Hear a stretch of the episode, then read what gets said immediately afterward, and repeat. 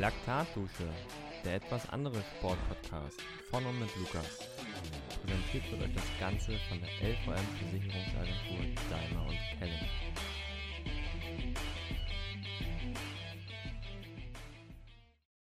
Hallo und herzlich willkommen zu einer neuen Folge Laktatdusche. Ich begrüße euch wieder recht herzlich und ich begrüße meinen Gast Johannes Vogel. Hallo Johannes. Hallo Lukas, vielen Dank für die Einladung. Ich freue mich hier zu sein. Ja, ich freue mich, dass du mit dabei bist. Ähm, es wird heute wieder regional, ähm, weil wir beide kommen aus dem wunderschönen Mecklenburg-Vorpommern und kennen uns eigentlich von früher schon relativ lange, ähm, aber irgendwie nie so richtig und wir lernen uns jetzt in dem Gespräch nochmal so ein bisschen besser kennen. Einmal ähm, zu deiner Person, damit die Hörer wieder wissen, wem sie hier zuhören. Ähm, man nennt dich eigentlich so in der Szene Jojo. Du bist 23 Jahre alt, kommst gebürtig aus Rostock, lebst aber aktuell in Saarbrücken, machst die wundervolle Sportart Triathlon und startest da seit diesem Jahr im EJ-Team Buschütten. Dein Heimatverein ist der TC Fico Rostock. Und an Erfolgen kannst du eigentlich auch schon eine ganze Menge aufweisen. Du warst mehrfacher Continental Cup Starter, bist zusammen mit Brown Lee in der oder bei der EM 2018 gestartet, warst für die WTS qualifiziert, U23 WM-Starter warst du auch und bist U23 Vizemeister äh, letztes Jahr geworden bei der deutschen Meisterschaft. Und ganz aktuell, ähm, wenn wir mal in das aktuelle Geschehen reinblicken, bist du beim Bundesliga-Rennen in Saarbrücken gestartet, hast da deinen Lauf gewonnen und bist gesamt Vierter geworden. Und kurz darauf warst du noch beim Pushing Limits Race am Start. Gibt es sonst noch irgendwas Wichtiges, was man so ergänzen kann, was man zu dir und deiner Person wissen sollte oder muss? Nee, ich denke, das hast du zumindest auf sportlicher Seite sehr, sehr gut zusammengefasst und ich denke, das, das hat all das wiedergegeben, was ich so die letzten Jahre sportlich erreichen konnte. Ja, perfekt. Ähm, eine Frage gleich vorab. Ähm, ich habe neulich die Info erhalten, als ich mal so rumgefragt habe, wer alles ähm, bei den Rostocker 10 Kilometer Lauf war, der jetzt am 3. Oktober stattgefunden hatte. Und da sagte man mir, Flying Bird äh, war leider nicht da. Ähm, damit warst ja du gemeint. Wie kam dann überhaupt der, der Spitzname Flying Bird da bei dir? Ah, das ist eine, eigentlich eine, eine, ziemlich alte Geschichte und hat auch ziemlich wenig mit Triathlon zu tun. Ähm, früher, als ich noch zur Schule gegangen bin, da haben ich und zwei, oder zwei Kumpels und ich uns äh, beim FIFA-Turnier angemeldet. Beim, nicht beim Online-Spiel, sondern so richtig äh, Mann gegen Mann quasi also trotzdem an der Konsole, aber vor Ort hier in Rostock und äh, ja, da braucht man einen Spitznamen. Und dann, dann habe ich meinen einer Kumpel Jakob äh, als Flying Bird eingetragen, weil er die An Anmeldung für uns gemacht hat und seitdem ja, werde ich hier in Rostock manchmal Flying Bird genannt. Genau. Ja, nicht schlecht. Ich hätte jetzt gedacht, das kommt irgendwie, weil du so schnell laufen kannst oder sonst was, aber auch nicht schlecht, dass der Flying Bird so zustande gekommen ist. Das hat wirklich nur am Anfang zumindest nur nur mit, nur mit Zocken zu tun gehabt. Nicht schlecht. Ähm, der Podcast hier, der startet ja immer mit der Einheit der Woche. Ähm, nun weiß ich ja, dass du aktuell gerade so mehr oder weniger in der Off-Season bist, aber ähm, was trainierst denn du am liebsten? Was ist so deine Lieblingseinheit, wenn du voll in der Saison bist? Ähm, also am liebsten trainiere ich das Laufen vom, von der Disziplin her, aber meine Lieblingseinheit äh, würde ich auf alle Fälle sagen, das macht man natürlich nur sehr selten, aber am liebsten mache ich so Komplett-Training. Ähm, früher haben wir das öfter gemacht, zum Beispiel, ja, was, was haben wir da gemacht? Vielleicht vier Runden und immer fünf Minuten Radfahren und ein Kilometer laufen. Ähm, und dazwischen immer eine kleine Pause. Aber das Radfahren zum Laufen ohne Pause, genau, das macht mir eigentlich ziemlich viel Spaß, weil das ziemlich Triathlon-spezifisch ist. Oder auch die Mini-Triathlons, das, äh, wenn man zum Beispiel dreimal mit relativ kurzen Distanzen, also 100 Meter schwimmen, 5 Kilometer Radfahren und 1 Kilometer laufen. Ja, sowas macht mir eigentlich am meisten Spaß. Ja, nicht schlecht. Äh, wie sieht das da so im Intensitätsbereich aus? Ähm, machst du das äh, je nachdem, in welcher Phase du gerade in der Vorbereitung bist, dann mit höherer Intensität und wenn du sagst, du fängst gerade erst an mit bisschen weniger Intensität oder äh, immer gleichbleibende Intensität bei diesen kurzen Sachen? Ähm, ja, also wir machen es eigentlich immer nur wirklich in der direkten Wettkampfvorbereitung, also ein paar Wochen vor den, vor den Highlights. Ähm, von daher, also im Winter machen wir sowas gar nicht. Äh, von daher sind die Intensitäten da natürlich weil es äh, relativ nah an der Saison ist, immer ziemlich hoch.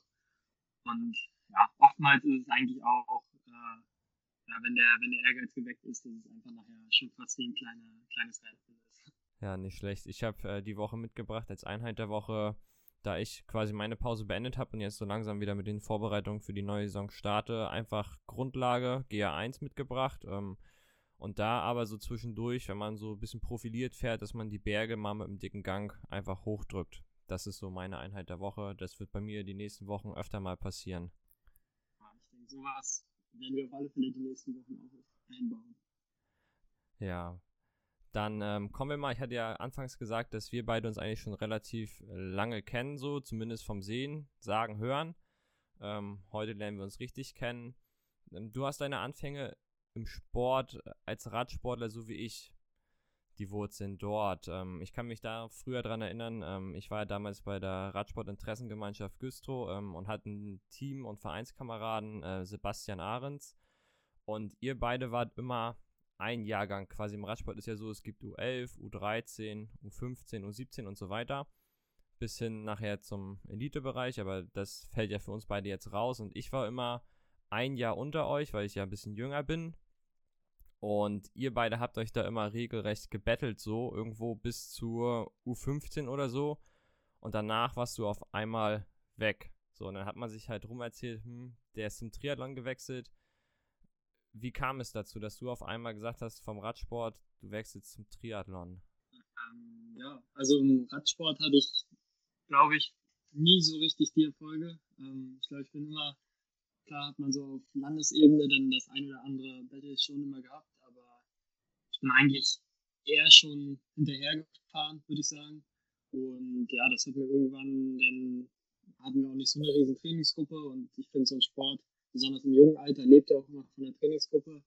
Ähm, die Trainer waren auch nicht so oder haben nicht so viel Training in der Woche angeboten, deswegen ähm, ja, habe ich dann einfach irgendwann aus Lust und Laune, also weil mir die Lust und Laune gefehlt hat, aufgehört.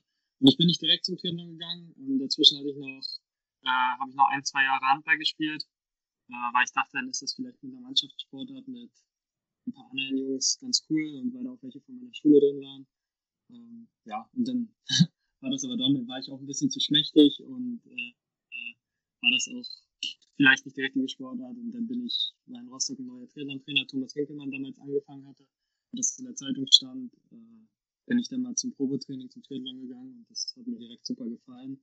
Ich denke, es lag mir auch und ich konnte, die, konnte in den ersten Trainingseinheiten zumindest halbwegs gut mithalten und ähm, dann bin ich da angewechselt.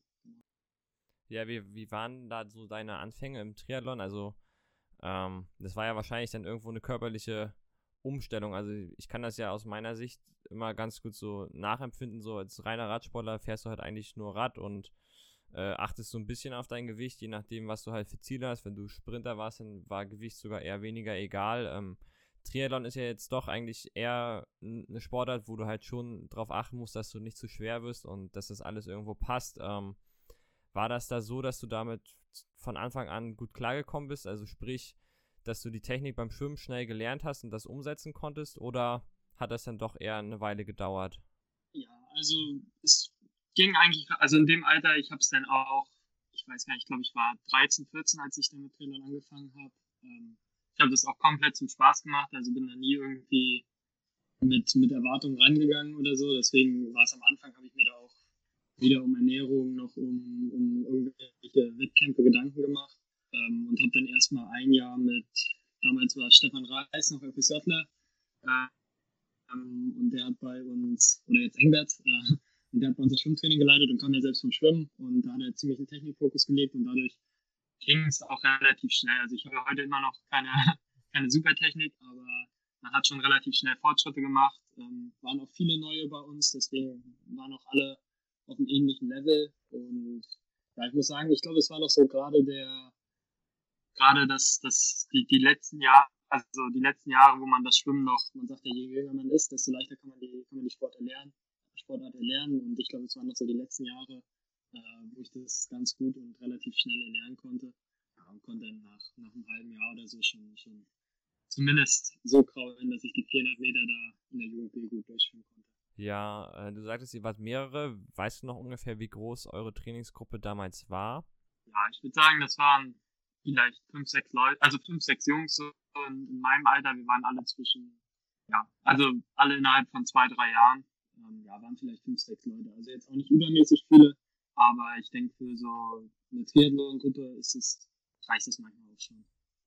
Ja, definitiv. Also würde ich jetzt aus meiner Erfahrung auch so sagen. Ich habe hier in Hamburg auch irgendwie so, so einen Kern von fünf, sechs Leuten, mit denen ich eigentlich, äh, wenn ich trainiere, alles trainiere. Ähm, und so dann hin und wieder, so wenn man halt sonntags eine lange Tour fährt, dann schließen sich vereinzelt immer mal so ein paar Leute an. Äh, Finde ich eigentlich so perfekt, weil irgendwo hast du dann genug Leute, so wenn du halt Intervalle läufst, dann finden sich immer zwei, die ungefähr das gleiche Niveau haben und gut zusammenlaufen können. Äh, wenn du es nachher auf der Leistungsebene betreibst, wo du es aktuell betreibst, dann hast du wahrscheinlich auch vier, fünf Leute, die das gleiche Tempo laufen. Ähm, von daher ist da so äh, die Gruppendynamik ganz gut, dass man dann, ähm, so wie Tom Grösche das halt damals gesagt hat in der Folge, naja, dann stehen halt Tausender in 305 und 330, nee, 335 drauf und es werden halt 3 Minuten und 330 oder so, äh, dass das dann die Eigendynamik ganz gut annimmt. Ja, also ich denke auch. Dann dafür ist halt, würde ich immer sagen, ist eine Trainingsgruppe super, super wichtig, damit man, ja, damit man sich dann im Training täglich pushen kann. Ja, erinnerst du dich noch an deine ersten Triathlon-Wettkämpfe oder äh, generell an dein, deine Anfänge, wie das so war bei, bei deinem ersten Wettkampf und wie du dann quasi in den Sport hineingewachsen bist? Äh, ja, meinen ersten Triathlon habe ich sogar tatsächlich noch zu Radsportzeiten damals gemacht. Ähm, das war hier der, der Papendorfer Triathlon. Äh, ja, das war eigentlich eine ziemlich bittere Geschichte. Also da bin ich, äh, das war noch 400 Meter Schwimmen, äh, 10 Kilometer Radfahren oder ja, 10 waren es glaube ich und zweieinhalb Laufen, aber ich hatte schon nach dem Schwimmen auf die ganzen, damals war Neubrandenburg, ist ja hier der Bundesstützpunkt und die waren halt schon alle ewig vom Triathlon und ich war noch vom Radsport und konnte kein Kraulen. Und da habe ich, glaube ich, beim Schwimmen schon, habe ich bestimmt schon fünf Minuten verloren auf die Fahne. Und ja, aber ich habe dann noch, habe dann noch weitergemacht, habe dann noch zwei, drei geholt ähm, beim Radfahren und beim Laufen die Position dann gehalten, aber letztendlich bin ich trotzdem mit bestimmt sieben, acht Minuten äh, abgeschlagen irgendwo hinten ins Ziel gelaufen. Ja, das ist so die Erinnerung an meinen, meinen ersten Triathlon. Ich weiß gar nicht, welchen Triathlon ich dann zuerst wirklich gemacht habe, als ich richtig beim Triathlon war. Aber dann war es auf alle Fälle nicht mehr so schlimm, aber das Erlebnis ist auf jeden Fall äh, im Kopf hängen geblieben. Ja, ich, ich habe da, wenn ich so an dich und deine Anfänge im Triathlon denke, ähm, so zwei Erlebnisse im Kopf. Ähm, einmal damals, als es noch in Güstrow beim Triathlon Regionalliga gab, ähm, wo erst, weiß ich, was für ein Feld gestartet war und Regionalliga auf jeden Fall drei, vier Minuten später und du warst einer der einzigen aus der Regionalliga, der quasi äh, in, die, in die Gruppe davor reingeschwommen ist und hast sie dann da ordentlich nackig gemacht. Das war einmal so ein Erlebnis. Äh, weiß ich nicht, ob du dich da noch dran erinnerst. Doch, doch, stimmt, das weiß ich auch noch. Aber ich glaube, es war, es war andersrum. Ich glaube, ich bin im Jedermann-Triathlon gestartet und gestartet und bin in die Regionalliga reingeschwommen und bin da ein bisschen mitgefahren. Ja, stimmt. Das kann auch so rum gewesen sein irgendwie, aber es gab halt einmal diesen Moment, und dann gab es noch, ähm, da hast du, glaube ich, dann damals mit Marcel Seidel und André Bauschmann eine Staffel gemacht, ähm, wo Bauschi geschwommen ist, Marcel ist Rad gefahren, du bist gelaufen. Ihr hattet schon mega den Vorsprung und seid am Ende doch nur Zweiter geworden, weil du dich irgendwie verlaufen hast. Ja, das ist auch einer der, der ganz bitteren Momente, muss ich sagen, ja. Das ist mir auch heute noch peinlich und werde ich auch heute noch darauf angesprochen. Also, ja, das war ja, das hätte man eigentlich auch gehend fast zu Ende bringen können, dann, nachdem die so eine gute Vorarbeit geleistet haben. Ja, aber ich bin halt so weit weggelaufen, weil ich irgendeinen, irgendeinen Abzweig falsch genommen habe, ja, dass wir dann doch nur Zweiter oder Dritter wurden. Ja, das sind so, so die Erlebnisse, ähm, die mir immer als erstes so in den Kopf kommen. Ähm, da die Frage, heutzutage passiert dir das aber nicht mehr, oder? Dass du, dass du sagst, du läufst einen kleinen Umweg? Nee, nee, also, äh, nee, auf keinen Fall. Also jetzt heutzutage ist es zum Glück auch so, ähm, bei den meisten Rennen gibt es vorher so ein, so ein Briefing, wo dann am Tag vorher die äh, Strecken und äh, Regeln nochmal alle vorgelesen werden. Das ist wie so ein kleiner Vortrag vom, vom technischen, technischen Leiter oder vom Organisator und dadurch, also da, ja, und jetzt sind die Strecken auch so abgesperrt, dass man da, um eine andere, eine, eine andere Strecke zu nehmen, eigentlich über ein Gitter springen muss. Also es ist idiotensicher, genau richtig für mich. ja, perfekt. Ähm, dann, was mich interessiert, wie war denn eigentlich so dein, dein Weg in die deutsche Triathlon-Elite? Also ich, ich habe so, so ein paar Punkte so, wo ich, als ich rumgefragt hatte, so, ähm, wie Johannes eigentlich nach Buschütten gekommen ist, ähm, da sagte man mir, du bist quasi vom FICO, gab es dann irgendwann mal eine Verbindung nach Köln, dann gab es eine Verbindung nach Potsdam und dann Buschütten. Ähm, magst du das einmal so ein bisschen erläutern, wie, wie da so die einzelnen Zusammenhänge und Wege waren? Ja, also ich habe ja, also jetzt auf die, auf meine Bundesliga-Teams bezogen, ich war eigentlich schon bei, bei relativ vielen Teams. Ich war zuerst bei Rowe, ähm, dann war ich bei Köln, ähm, beim Gerhard. Äh, genau, da bin ich da ein Jahr gestartet, äh, mein letztes Jahr hier in Rostock quasi. Und dann bin ich, äh, nachdem ich in Rostock meine Schule beendet habe, äh, bin ich nach Potsdam gezogen. Und damit einhergehen war das dann so, dass man auch für das Potsdamer Team gestartet ist. Ähm, deswegen war ich dann, musste ich quasi vom Team Köln weggehen und äh, zum, zum Potsdamer Triathlon-Team, äh, weil das da mit dem Stützpunkt verknüpft war. Und bin dann zwei Jahre für Potsdam gestartet. Und jetzt, wo ich dann aus Potsdam, von Potsdam nach Saarbrücken gezogen bin, äh, ja, habe ich das Team halt wieder gewechselt und äh, hatte zum Glück das Angebot von Beschütten vorliegen. Und äh, ja, das ist ja so, die, die sich ein bisschen auskennen mit Triathlon, das ist ja so der, der Mannschaftsmeister der letzten elf Jahre, haben die, glaube ich, immer gewonnen. Ähm, und ich glaube, für ein, für ein sportlich besseres Team kann man gar nicht starten als für Beschütten. Und von daher habe ich dann das eigentlich äh, gerne angenommen. Und äh, ja, starte seit dieser Saison quasi für Beschütten. Ja, wie, wie kam das genau dazu, dass du dich überhaupt entschieden hast, von, von Potsdam wegzugehen, nach Saarbrücken runter?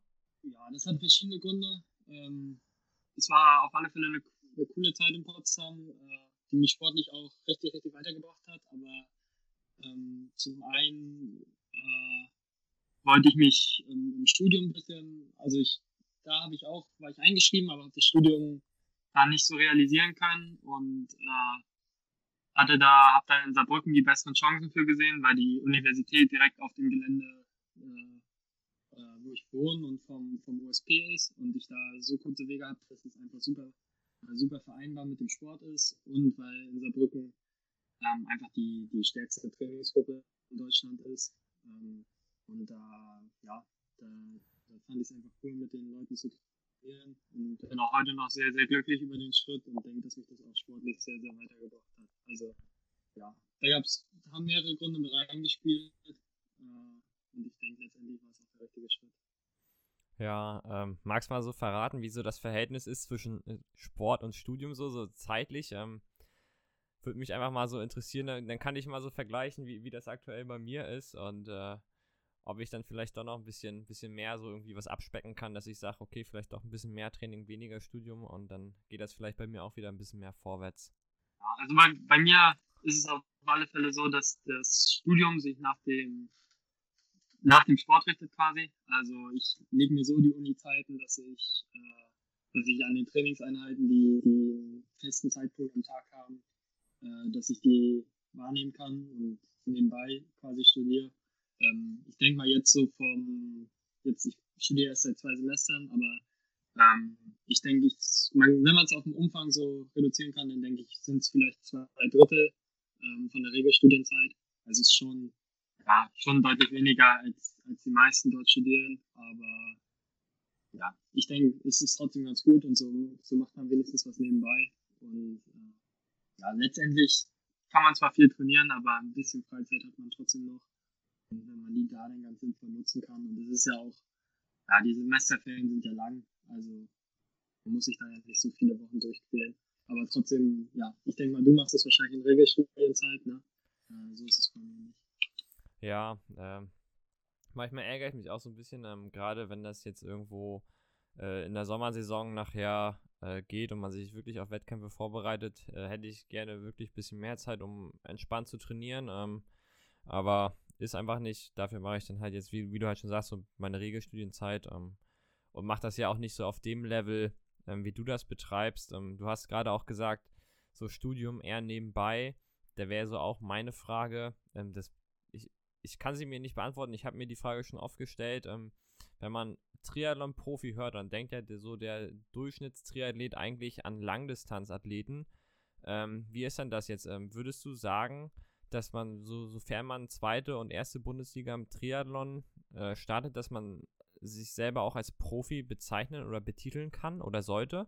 Ja, das ist ja so eine, so eine, ja, so eine häufige Frage, was jetzt wirklich letztendlich Profis sind. Die, die Frage gibt es auch auf der Langdistanz. Ähm, wann man wirklich Profi ist, ist es, wenn man die, die Profilizenz äh, löst oder ist es, wenn man so viel Geld verdient, dass man, dass man nichts anderes mehr nebenbei macht. Äh, ja, ich kann es auch ganz schwer beantworten, äh, ja, beantworten.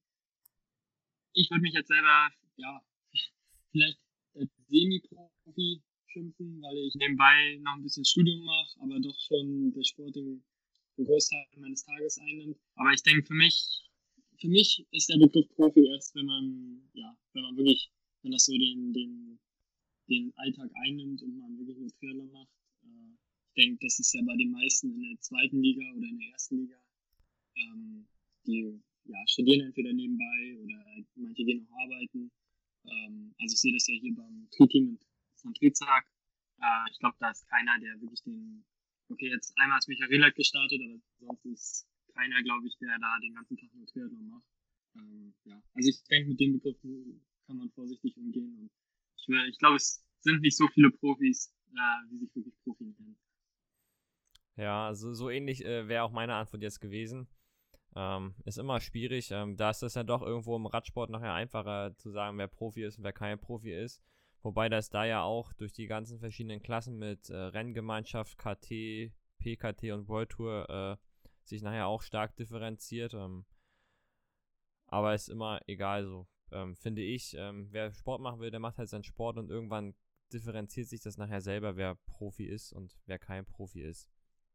Ich habe mal geguckt, wer bei euch so alles im Team startet und da stehen ja dann doch, wenn man eure Website durchforstet, so einige große Triathlon-Namen wie Franz Löschke, Justus Nieschlag, Mario Mola oder auch ein Richard Murray ähm, ein Starter bei euch in der Liste.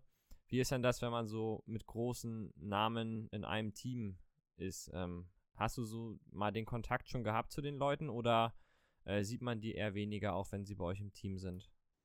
Ähm, ja, ich bin ja jetzt erst das erste Jahr bei Schütten äh, und wir hatten dieses Jahr ja leider keine, keine richtige Saison, weil wir hatten ja diesen Swim and Run. Ähm, da haben wir uns leider alle nicht gesehen, dann haben wir den Wettkampf in Saarbrücken gehabt. Da waren aber hauptsächlich auch deutsche Starter dabei. Ähm, ja, also deswegen kann ich dazu noch gar nicht so viel sagen, aber zum Beispiel Justus Nieschlag ist ja auch ein großer Name und äh, den sehe ich auch täglich, der trainiert auch mit uns in Saarbrücken, den sehe ich auch täglich in, äh, in Saarbrücken und ja, ist auf jeden Fall ultra cool, man kann sich viel abgucken, ähm, macht auch Spaß, man, man sieht, dass es letztendlich auch alles irgendwie nur Menschen sind, äh, denen genauso Fehler passieren und die genauso vor dem Wettkampf nervös sind oder genauso ihre Macken haben und ja, es, es relativiert alles ein bisschen, auch wenn die natürlich äh, sportlich herausragend sind, sind es trotzdem alles nur Menschen und das ist eigentlich auch ganz schön zu sehen. Ja. Also ich, ich freue mich auf jeden Fall nächstes Jahr dann mit den, ja, hoffentlich mit dem einen oder anderen äh, Start zu stehen. Ja, nicht schlecht. Ich drücke dir da auf jeden Fall die Daumen, dass das klappt, dass du immer mit denen zusammen an der Startlinie stehst. Ähm, gucken wir mal so ein bisschen noch auf die aktuellen Sachen, was so bei dir äh, die letzten Wochen anstand, bevor du in die Offseason gegangen bist. Ähm, du warst halt in Saarbrücken am Start und beim Pushing Limits Race. Ähm, wie war das nach so langer Zeit mal wieder, wenn auch unter äh, härtesten Bedingungen an der Startlinie zu stehen? War ultra cool. Ich bin super, super froh, dass wir noch die Chance hatten, äh, endlich mal wieder Triathlon zu machen. Ich denke, es waren ja so beides auch, fand ich, super coole Rennen. Ähm, ja, Saarbrücken als Heimrennen quasi und das Pushing Limits Race dann mit der medialen Aufmerksamkeit und den ganzen Topstars. Also ja, war ein super schönes Gefühl, endlich wieder Triathlon machen zu dürfen. Und ja, man, man merkt dann erst, dass alles so gefehlt hat und wofür man dann die, die ganzen Monate so trainiert hat. Ähm, ja, ich hoffe, dass es, dass es nächstes Jahr wieder alles halbwegs in normale Bahn ge gerät. Ähm, würdest du sagen, dass, dass die, die Rennen, gerade das Rennen in Saarbrücken, ähm, vom Verlauf des Rennens und von der Intensität her anders war, als äh, wenn es unter normalen Bedingungen stattgefunden hätte?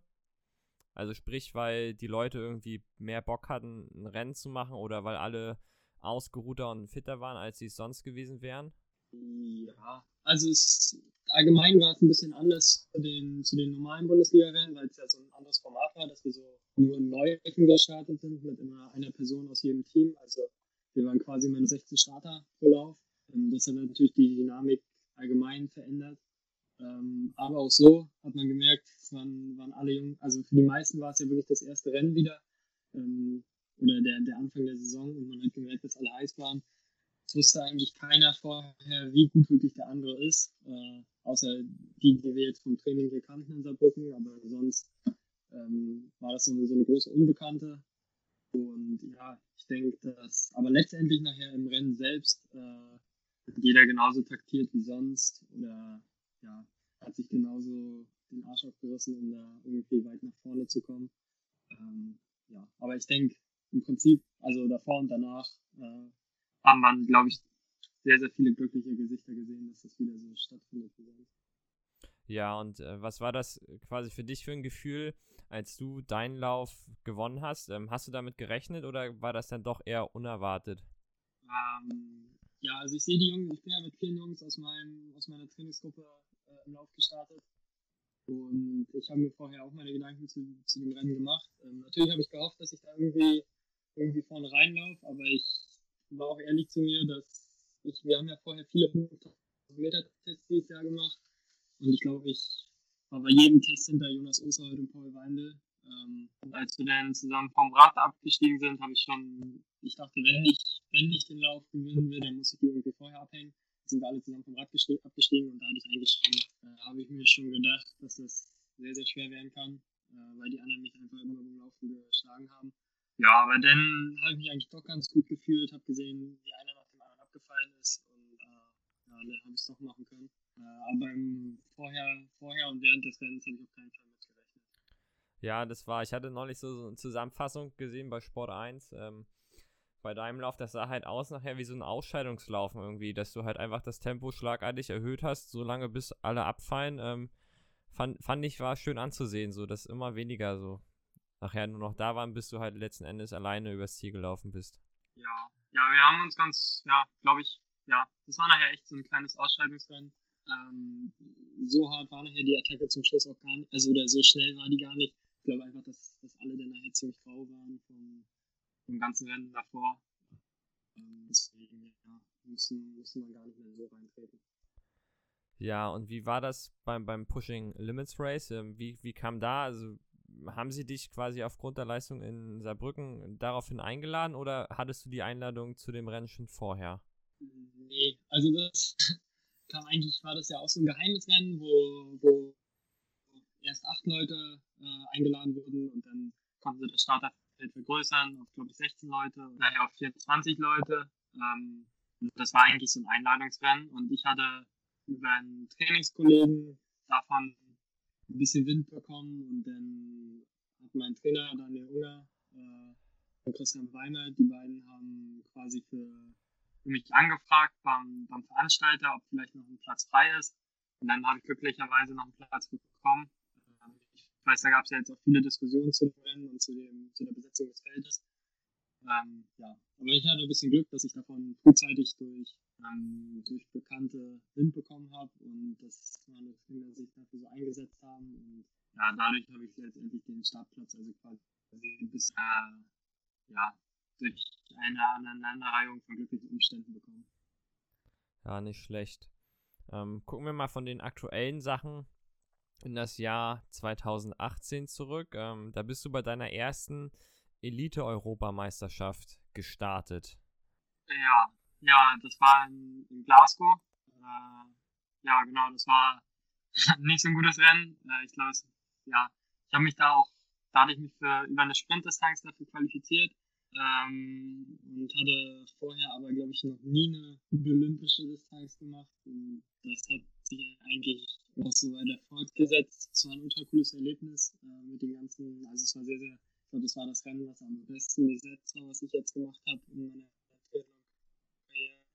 Ähm, war auch ein sehr harter Kurs mit vielen Höhenmetern und habe da doch schon ziemlich in jeder Disziplin ganz schön auf dem Deck. Äh, aber war trotzdem ein ultra cooles Erlebnis, mit der Nationalmannschaft mal wegzufliegen, das alles zu erleben, wie die ganzen, die ganzen großen Namen äh, ihre, ihre Vorbereitung und ihre Triathlon-Rennen bestreiten. Also es war, ja, war ein super Erlebnis, aber kein gutes Rennen. Ja, ähm, du warst ja mit deinem, mit deinem Idol, äh, was man so hört, am Start. Ähm, dein Idol ist ja Alistair Brownlee.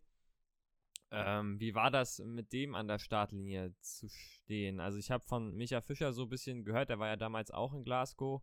Ähm, der hat das so schon mal ein bisschen beschrieben, ähm, dass der kleine Johannes mit dem großen Alistair Brownlee in einem Rennen war und ähm, war das für dich irgendwie nochmal so zusätzliche Anspannung, äh, als du mit deinem Idol an der Startlinie standest? Ja, auf jeden Fall. Also es war so oder so quasi auf einer Prozent Prozentskala war ich quasi sowieso so oder so aber das, das hat dem Ganzen nochmal die Würze sozusagen verleiht. Also ich glaube, es gibt äh, keinen größeren, keinen größeren Triathlet auf der olympischen oder Kurzdistanz als Alistair Brown. Äh, ja, man weiß eigentlich, wenn, wenn der am Start steht, ja, also äh, an der Start Alistair Brownlee zu stehen, war natürlich cool. Ähm, ich denke, Alistair Brownlee kann man kann man so unbefangen sagen, dass es der, der größte Triathlet auf der Kurzdistanz ist. Und ähm, eigentlich kann man auch vom, im Vorfeld schon sagen, wenn man mit dem an der Startlinie steht, dann äh, wird das Rennen sehr, sehr hart. Äh, die Gruppen fahren meistens nicht zusammen und äh, da wird von Anfang bis Ende Vollgas gegeben. Ähm, von daher war es für mich, für mich äh, ja, ultra cool, dann mit ihm an der Startlinie zu stehen, aber natürlich auch äh, ja, muss man ganz ehrlich sagen, ist ja natürlich eine andere Welt im Triathlon und äh, das habe ich da auch äh, vorgeführt bekommen. Ja, ähm, ich habe ein Neo-Original getragen von ihm. Also wenn du willst, kann ich ihn dir das nächste Mal zeigen, wenn wir uns in Rostock sehen. Ja, das wäre das wär sehr cool, ja. habe ich auch schon, die, die Folge habe ich auch gehört. Ja, der hat zwar seitdem, seitdem ich ihn habe, sehr gelitten, der Neo. Ähm, aber ich habe ihn noch, eigentlich bei mir im Schrank. Wenn du willst, ich, ich zeige ihn dir mal, dann ja, bitte. Also am Material scheitert es ja nicht mehr. Ne? Ja, richtig. Eher an den, an den physischen Fähigkeiten, aber äh, da habe ich ja jetzt den Winter und kann daran hoffentlich arbeiten. Ähm, habe mir auch vorgenommen, ein ähm, bisschen mehr schwimmen zu gehen über den Winter, damit ich da meine Schwachstelle mal ausbauen kann. Ähm, wie ich das realisiere und äh, ob ich das wirklich schaffe oder ob das jetzt so, so eine Eintagesfliege ist, okay, ich gehe im Oktober wirklich jeden Morgen schwimmen und dann ist im November wieder Feierabend, weiß ich selber auch noch nicht, aber ich arbeite auf jeden Fall daran. Ja, wie, wie ist denn das bei dir? Ähm, wie, wie oft gehst du die Woche ins Wasser und vor allem ist das wirklich so, wie man das von den Triathleten kennt, dass es immer morgens ist oder gibt es da auch tatsächlich so die ein oder andere Schwimmeinheit, die du am Nachmittag schwimmst? Ähm, ich denke, das ist von, von Gruppe zu Gruppe unterschiedlich, aber bei uns in Saarbrücken und in Rostock ist es immer morgens. Also wir schwimmen in Saarbrücken ähm, eigentlich regelmäßig um, um 7 Uhr. Äh, außer ein, zwei Tage in der Woche, da, da ist das Schwimmtraining dann noch manchmal um 10. Und am Donnerstag ist es, glaube ich, eher abends. Aber im Prinzip äh, ja, gehen wir eigentlich jeden Tag in der Woche außer Sonntag schwimmen. Ähm, ja, also so meistens gehen wir fünf bis sechs Mal die Woche und ähm, ja, kommen dann zu, an den, an den, in den Höchstwochen kommen wir dann auf ca. 30 Kilometer. Ja, nicht schlecht, das ist mal ein ordentliches Brett. Ähm, ich will jetzt meine Kilometerzahl, die ich aktuell in der Woche schon gar nicht verraten. Das schaffst du wahrscheinlich in einer Einheit oder so oder in zwei. Aber ist ja auch egal. Ähm, ich würde sagen, wir kommen langsam mal so ein bisschen äh, zu deinen Zielen, was so deine Pläne für die Zukunft und die nächste Saison sind. Weißt du das schon, was du gerne mal so in deiner Karriere noch erreichen möchtest oder wo die Reise hingehen soll? Bleibst du auf der Kurzdistanz oder ist dann doch irgendwo das langfristige Ziel mal die Langdistanz und Mitteldistanz? Ja, also im, im Moment äh, sehe ich mich schon eher noch auf der Kurzdistanz. Ähm, ja, würde am liebsten, wenn das klappt, äh, mich für die WTS-Serie irgendwann in den nächsten Jahren mal äh, qualifizieren, um da dann, da dann gegen die Besten der Welt zu starten. Und dann vielleicht äh, 2024 irgendwie äh, mit um die Tickets kämpfen. Ähm, aber es ist natürlich noch weit hin und kann viel passieren. Ähm, und man muss gucken, wie sich die, wie, wie die Entwicklung verläuft. Ähm, man darf nicht stagnieren. Und ich weiß auch, dass mir auch zur deutschen Spitze noch ordentlich was fehlt. Ähm, Deswegen. Also ich hoffe, dass das so geradlinig weiterläuft und ich da auf der Kurzdistanz noch ein paar Jahre äh, eine Rolle spielen kann, aber langfristig ähm, möchte ich definitiv auch äh, auf der Langdistanz starten und äh, ja, hoffentlich da auch mal vom Ironman Hawaii an den Start gehen. Ja, nicht schlecht. Ich habe jetzt äh, die Woche so gesehen, eigentlich äh, sind ja alle großen Sportler aus Mecklenburg oder aus Rostock, sind ja irgendwie aktuell alle zu Hause. Ähm, wir trainieren alle fleißig zusammen. Ähm, neulich hast du halt äh, Tom Gröschel gepaced äh, oder bist mit dem Rad vor ihm hergefahren beim Training.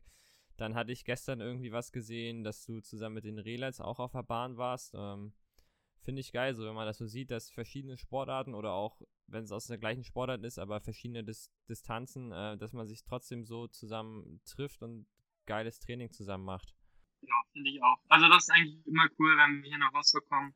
Ähm, man trifft eigentlich immer irgendwelche, irgendwelche Leute, die Relats wohnen ja jetzt hier, sind ja eigentlich das ganze Jahr jetzt hier, also wenn sie im Trainingslager sind. Also das, das macht schon echt Spaß, wenn man dann mit denen, mit denen äh, eine Runde drehen kann. Ja, ähm, jetzt abschließende Frage noch, bevor wir mal so ein bisschen in die Rubriken rübergehen. Nächste Woche ist ja Landesmeisterschaft in Lubmin äh, über 10 und 5 Kilometer äh, aus MacPom. Äh, deinen Namen habe ich, glaube ich, gar nicht auf der Startliste gesehen. Bist du da auch am Start oder bist du eher als Zuschauer dann dort? Ähm, ehrlich gesagt habe ich, hab ich gleich gewusst, dass es nächste Woche ist. Ähm, habe mich da gar nicht erkundigt. Äh, ich denke, ich werde am Start selbst werde ich nicht sein, äh, weil ich jetzt, ja, hatte ich zwei Wochen Saisonpause und ähm, habe jetzt auch noch nicht den, den diesen Ehrgeiz, äh, mir da eine Packung abzuholen. Ähm, deswegen, ja, wenn, dann wird man mich wahrscheinlich an der Startlinie sehen. Ja, äh, am, am, Streckenrand, Entschuldigung. Ja, ich, ich habe nur mal so drüber geguckt, da sind ja dann doch einige prominente Namen so mit am Start äh, wieder. Denke, da kommen spannende Spitzenzeiten raus diesmal. Also, wenn Tom am Start ist, dann geht ja wahrscheinlich nichts unter, nee, nix, ja doch, nichts unter 30 Minuten, denke ich mal, oder? Wie würdest du seine aktuelle Verfassung einschätzen? Ja, doch, ich habe jetzt seine, seine Tempoläufe da auf der Bahn gesehen. Ähm, da hat auch meine Uhr direkt äh, die 10 Kilometer, also ich habe meine Uhr mitlaufen lassen, um, um die Zeiten durchzugeben und äh, ich habe auch direkt einen 10 Kilometer Rekord aufgestellt auf der Bahn. Und der war auch schon sehr, sehr dicht an den 30 Minuten dran. Ähm, und das mit Pausen und mit Trabpause und einer harten Trainingswoche. Also ich denke, ähm, der Kurs in Lubmin ist ja auch relativ schnell und ziemlich flach. Ähm, ich denke, ihm würde ich da schon deutlich eine Zeit unter 30 Minuten zutrauen. Ja, nicht schlecht. Äh, werden wir dann nächsten Sonntag sehen. Bin gespannt, ja. So, dann äh, starten wir mal in die Rubriken mit der Überraschung der Woche. Ähm, für dich, du kannst irgendwas erzählen, was dich die Woche überrascht hat oder kann auch letzte Woche gewesen sein äh, oder was dich einfach beschäftigt zurzeit. Ja, vielleicht die Überraschung der Woche, ähm, würde ich vielleicht gerade gestern sagen, ähm, dass beim London Marathon äh, Eliot Kipchoge nicht gewonnen hat, ähm, sondern nur ich weiß gar nicht, ich glaube, er ist an Position 8 oder so reingelaufen. Ähm, ja, fand ich, fand ich sehr, sehr überraschend, aber fand ich auch schön zu sehen, ähm, dass selbst äh, so, ein, so ein Mensch auch mal, auch mal einen schlechten Tag hat und auch mal nicht gewinnt. Ich glaube, der hat ja seit, seit sieben Jahren hat er jeden Marathon gewonnen, glaube ich, oder so. Ähm, oder er war immer unter 205 oder irgendwas habe ich da gelesen. Also ähm, ja, das war für mich so die Überraschung im sportlichen Sinne der Woche. Ja, äh, ich habe da tatsächlich sowas ähnliches, ähm, weil es war jetzt für die Hörer, wir treffen uns jetzt hier an einem Montag und nehmen die Folge auf. Ähm, das war das geilste Sportwochenende seit langem mal wieder, fand ich. Also jetzt, der Giro ist gestartet, dann war London Marathon, dann war Lüttich, Bastogne Lüttich. Ähm, da gab es auch allein bei diesen ganzen Events einen Haufen äh, an geilem Scheiß, der da passiert ist. Zum Beispiel Rick Zabel, der Sprinter, gewinnt das oder holt sich das Bergtrikot auf der ersten Etappe beim Zeitfahren. Ähm, was ich aber viel geiler fand, war dann gestern am Sonntag das Finale von Lüttich-Bastogne-Lüttich, ähm, wo der Weltmeister Alaphilippe am Start war und irgendwo 10 Meter vorm Ziel im Sprint die Arme hochreißt und denkt, er ist der Sieger und äh, der Tour de France zweite Primus Roglic äh, schiebt sich im Katzensprung noch vorbei und gewinnt dann das Ding. Und da der Alaphilippe im Sprint noch eine Welle gefahren ist, äh, wird er noch distanziert und wird am Ende bloß Fünfter. Und äh, fand ich schon ziemlich geil, dass er da sich feiert, als wenn er gewonnen hat. Ähm, gewinnt dann doch nicht und wird noch distanziert. Deswegen, das ist so meine Überraschung der Woche gewesen. Stimmt, das habe ich auch gesehen. Da muss sie auch ein bisschen schmunzeln. Ja, und was viel geiler ist, ähm, das ist dem Allerverliebten nicht zum ersten Mal passiert, sondern schon zum zweiten Mal. Ähm, letztes Jahr gab es auch irgendwo so ein Rennen, das war, glaube ich, das Amstel Gold Race. Ähm, da hat er auch gedacht, er gewinnt das Ding und am Ende äh, der Holländer Mathieu van der Poel hat ihm da noch abgespottet und abgefangen. Das war auch wieder so eine Millimeterentscheidung. Ähm, deswegen habe ich mich richtig gefreut ähm, gestern. Das war schöner Abschluss der Woche. So, kommen wir mal zur Playlist. Ähm, was würdest denn du da für einen Song raufpacken? Was sagst du, was, was kann man immer im Training hören?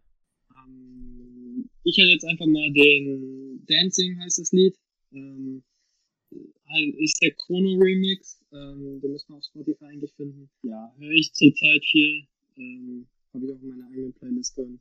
Ähm, ja, finde ich, kann man immer hören. Ja, nicht schlecht. Ich bin gespannt, wenn ich mir das nachher mal anhöre.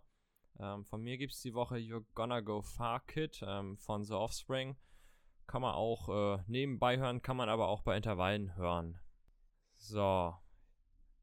Kommen wir mal zu der, wie ich finde, besten Rubrik. Ähm, Wahrheit oder Pflicht? Ähm, ich würde Pflicht nehmen. Ah, sehr gut. Ich habe jetzt hier wieder die guten Gäste, die alle mutig sind, die alle Pflicht nehmen. Äh, finde ich sehr gut. Ähm, ich habe mir für dich was Schönes überlegt. Und zwar würde ich gerne mal mit dir eine Triathlon- oder Duathlon-Staffel machen, wenn das bei dir irgendwann mal reinpasst.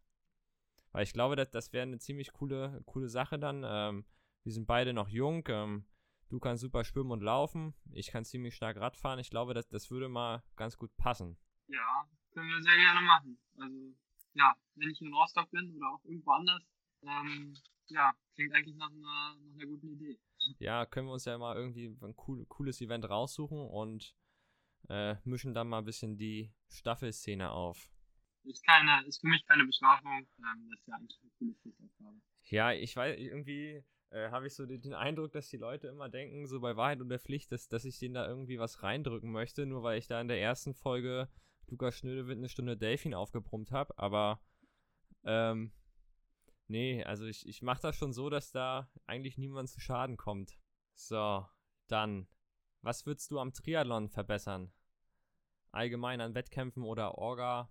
Ich denke, ich glaube, ich, ja. Also ich finde eigentlich so, so Formate, ähm, die ein bisschen der, von der Norm abweichen, sowas wie, wie die Super League oder jetzt im, im Deutschland Cup gab es auch schon mal sowas, wo ähm, mehrere Mini-Triathlons hintereinander gemacht wurden. Ähm, oder jetzt auch zum Beispiel äh, in der Bundesliga, dass mal aus jedem Team nur einer startet oder ähm, beim Pushing Limits Race, dass Alt gegen Jung, oder nicht Alt gegen Jung, sondern Ironman gegen, gegen Kurzdistanz startet, so Formate, wo, ähm, wo einfach nicht immer die, die Favoriten auf den ersten Blick äh, klar sind, sondern wo es einfach viel mehr Spannung davor erzeugt werden kann. Ähm, sowas finde ich einfach super cool, ähm, auch zum Angucken. Und äh, ich denke, ja, die Super League äh, legt, da, legt da super mit vor. Und ich denke, wenn, wenn das irgendwie noch weiter integriert werden kann. Oder früher gab es zum Beispiel in der ersten Bundesliga immer diesen äh, den, den, so einen Mannschaftstriathlon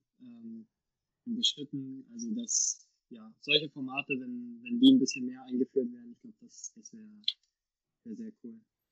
Ja, nicht schlecht. Ich glaube, das ist dann auch mit irgendwie so, so eine Grundlage dafür, dass die ganzen Zeiten einfach generell schneller werden, so in den einzelnen Disziplinen, weil das halt einfach äh, die Formate einfach fordern.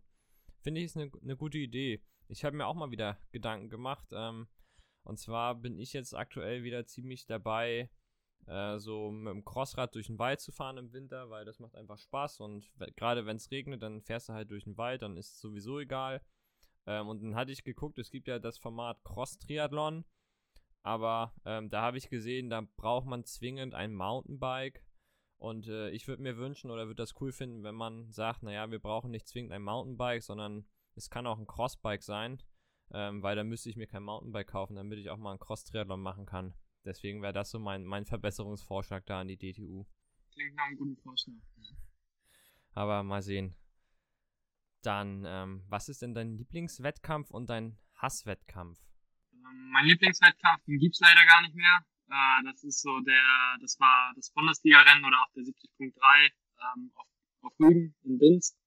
Ähm, ja, einfach in der Bunde, ich kann jetzt nur vom Bundesliga-Rennen sprechen, weil ich nur da gestartet bin, aber ähm, ultra coole Strecke mit in der Ostsee schwimmen, äh, also bergige Radstrecke mit vielen Kurven, wo auch, wo auch ein bisschen Action dabei ist und äh, sehr, sehr viele Zuschauer. Also das war, ja, das war schon, das ist schon der schönste Wettkampf, den ich eigentlich kenne. Ähm, ja, und einen richtigen, richtigen Hasswettkampf habe ich jetzt auch nicht.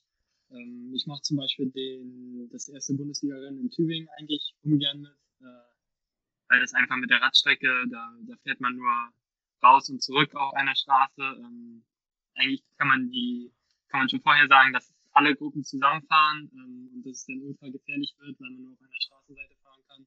Wenn da 60, 70 Leute im Feld fahren, ist das eigentlich äh, ja, schwierig machbar. Also ja, der Wettkampf ist, äh, finde ich, sehr gefährlich und eigentlich auch nachher nur ein reiner Laufwettkampf, weil eh alle zusammen absteigen. Ja, von daher ist das so der Wettkampf, den ich nicht unbedingt am liebsten mitmache. Muss ich nächstes Jahr mal drauf achten, wenn der stattfindet, ob das wirklich so ist.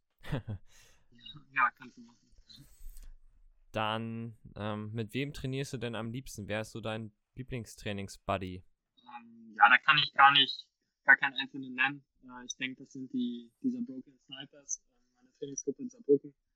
Ähm, ja, das, da, da kann man keinen einzelnen nennen. Mit denen, mit denen trainiere ich eigentlich alle sehr, sehr, mit allen eigentlich sehr, sehr gern. Aber auch mit den, mit den Relights oder mit Tom hier in, in Rostock. Das sind auch immer Highlights, aber eigentlich muss man schon die, dieser Broken Snipers da hervorheben. Okay, dann, was war bisher so deine größte Panne? Das kann jetzt im Sport sein, das kann aber auch privat sein. Ah ja, ja vielleicht. Äh, einmal habe ich, als ich, da war ich, da war ich noch ganz jung, ähm, da habe ich die, habe ich einmal die Radschuhe falsch rangeklebt. Ähm, aber das, ja, dann, damals kam es noch nicht so, kam es noch nicht so drauf an. Dann bin ich abgestiegen, habe die wieder umgeklickt. Also wir machen uns immer die, die Schuhe ans Fahrrad vorher, ähm, habe die einfach mit der Hand reingemacht und dann, dann äh, waren die falsch rum dran. Äh, also quasi der linke Schuh am rechten Pedal und der rechte Schuh am linken Pedal. Ähm, ja, aber letztendlich, äh, ja, sonst. nicht schlecht, ja. Äh, genau aus diesem Grund, damit mir sowas nicht passiert, ziehe ich meine Schuhe immer am Radplatz an. Dann machst du lieber einen Tempo-Dauerlauf oder Intervalle? Oder ist dir das beim Laufen sogar egal? Weil du sagst, Laufen mache ich sowieso gerne, ich mache immer beides. Also ich mache ich mach beides gern. Ähm, lieber mache ich natürlich Intervalle, aber ich glaube, äh, mir bringt und viel effektiver ist so ein, so ein Tempo-Dauerlauf. Also ich denke, letztendlich würde ich immer ein Tempo machen, einfach weil ich das Gefühl habe, dass mich das am schnellsten macht. Okay. Dann, was ist denn eine persönliche Macke von dir?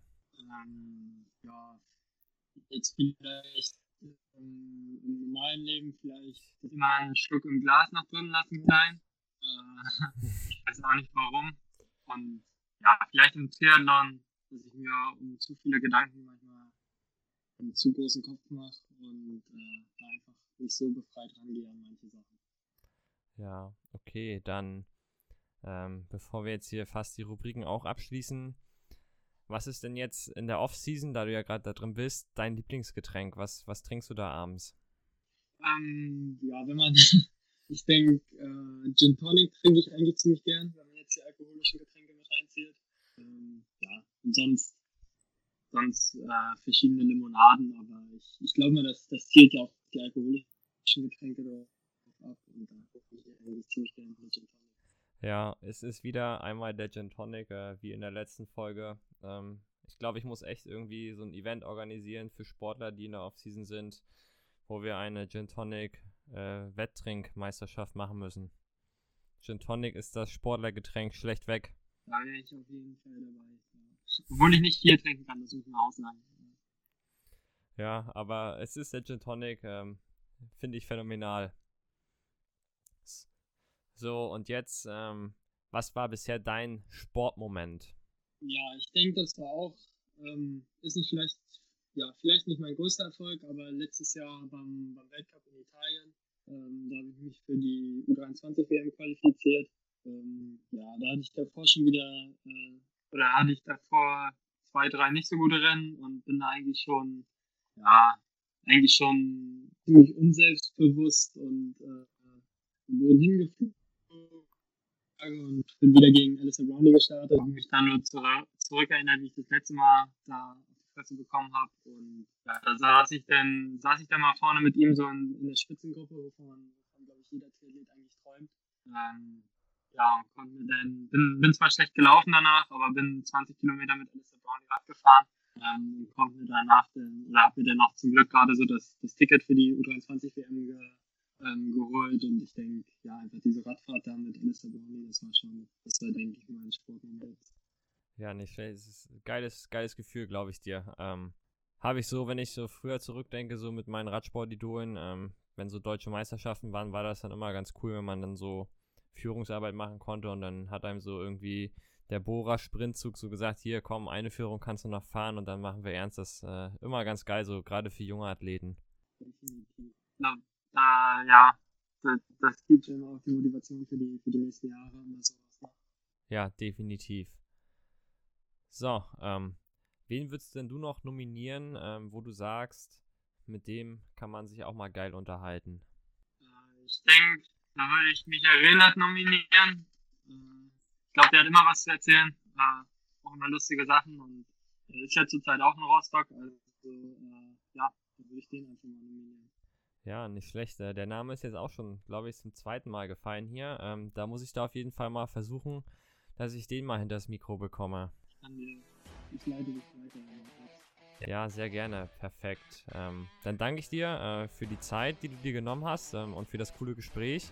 Ich hoffe, den Leuten hat das gefallen. Äh, mir hat es sehr viel Spaß gemacht mit dir. Äh, war mal interessant, so ein paar Einblicke zu bekommen. Und ich drücke dir für deinen sportlichen Werdegang auch weiterhin die Daumen und hoffe, dass alles so klappt, wie du es gerne hättest. Ja, vielen, vielen Dank. Die, die Daumen drücke ich dir natürlich. Ja, perfekt. Danke dir. Ähm, dann sage ich mal, Leute, ciao, ciao. Wir hören uns demnächst wieder.